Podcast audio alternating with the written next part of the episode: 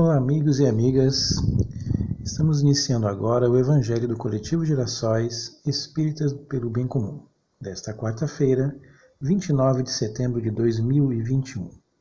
Como sempre, às quartas-feiras, fazemos as vibrações pelos irmãos que sofrem discriminações, mulheres, negros, pessoas em situações de rua, LGBTQIA, indígenas e demais. Hoje, dando continuidade ao estudo sequenciado de O Evangelho segundo o Espiritismo, de Allan Kardec, estudaremos o capítulo 26, Dai gratuitamente o que recebestes gratuitamente, onde faremos a leitura dos itens 3 e 4, cujo título é Preces Pagas. Dando as informações iniciais, agora vamos pedir então que alcancemos a sintonia mais elevada possível, vibrando em uníssono com os corações irmanados num só pensamento, um pensamento de amor, de compreensão, de energias positivas e proativas.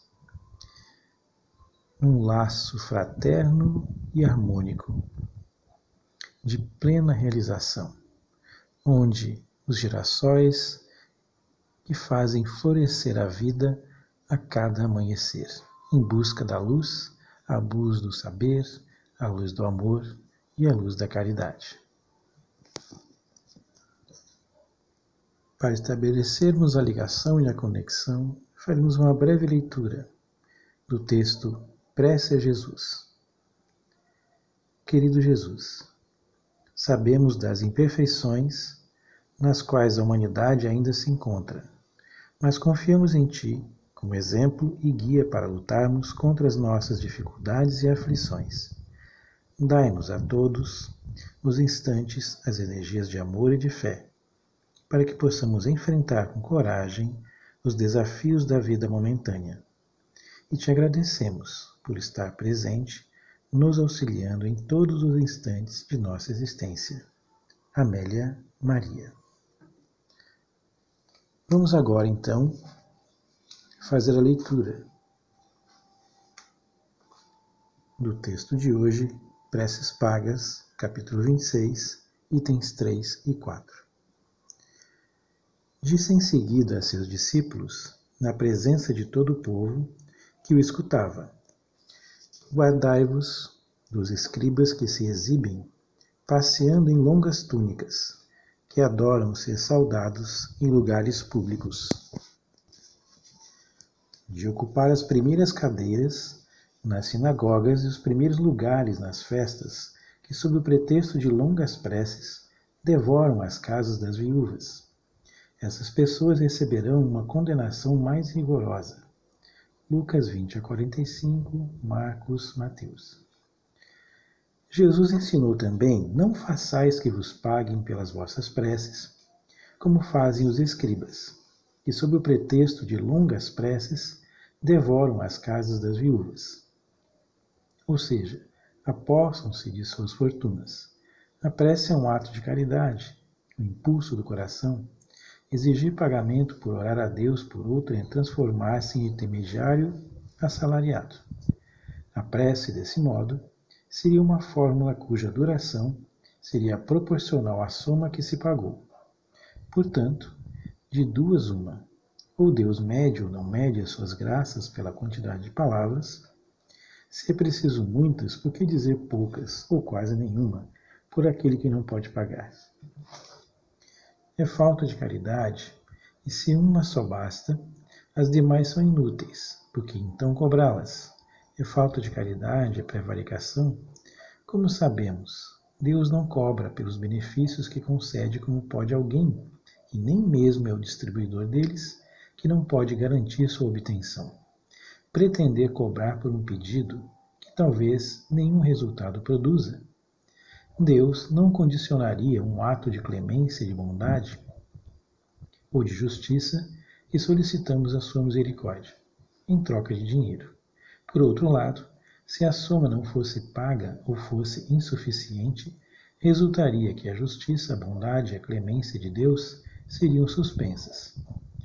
A razão, o bom senso, a lógica nos dizem ser impossível que Deus, a perfeição absoluta, encarregue criaturas imperfeitas de colocar preço à sua justiça. A justiça de Deus é como o sol, se distribui para todos, tanto para pobres quanto para ricos.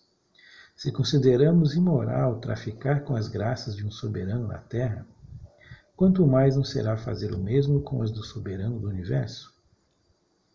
As preces pagas têm ainda um outro inconveniente. É que aquele que as compra se julga, na maioria das vezes, dispensado de orar, pois considera-se que quite desde que deu o seu dinheiro.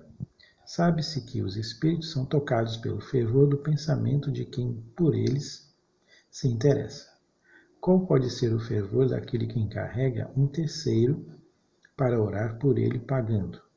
Qual é o fervor desse terceiro quando delega seu mandato a um outro? Esse é um outro e assim por diante. Isso não é reduzir a eficácia da prece ao valor de uma moeda corrente? Então, vimos aqui que a cobrança, questão material envolvendo um sentimento de energia, de fé, de transformação, ele vai perdendo a força, perdendo a validade, perdendo a sua raiz, perdendo o sentimento, porque vai se terceirizando, se distanciando daquele processo da alma, do íntimo, da transformação que tanto desejamos. A prece é uma conversa com Deus.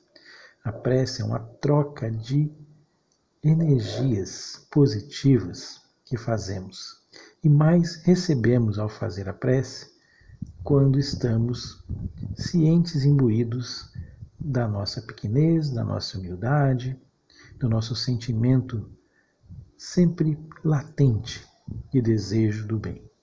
Então, nesse sentido, construímos um novo momento a partir do momento que entendemos que a prece tem um fim útil, que é o contato, a conexão divina que está em nós no íntimo. E a prece nos auxilia, é uma ferramenta para nos estimular a essa busca. Por isso, o pagamento, a questão material envolvendo esse, esse momento, essa ação, ela é ineficaz.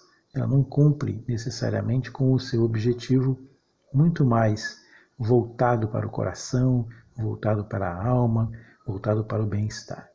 Então, assim fica essa mensagem clara para que a gente possa refletir e, evidentemente, utilizarmos a ferramenta da fé, a ferramenta da esperança, a ferramenta da prece, como um mecanismo útil e necessário para nossa conexão divina.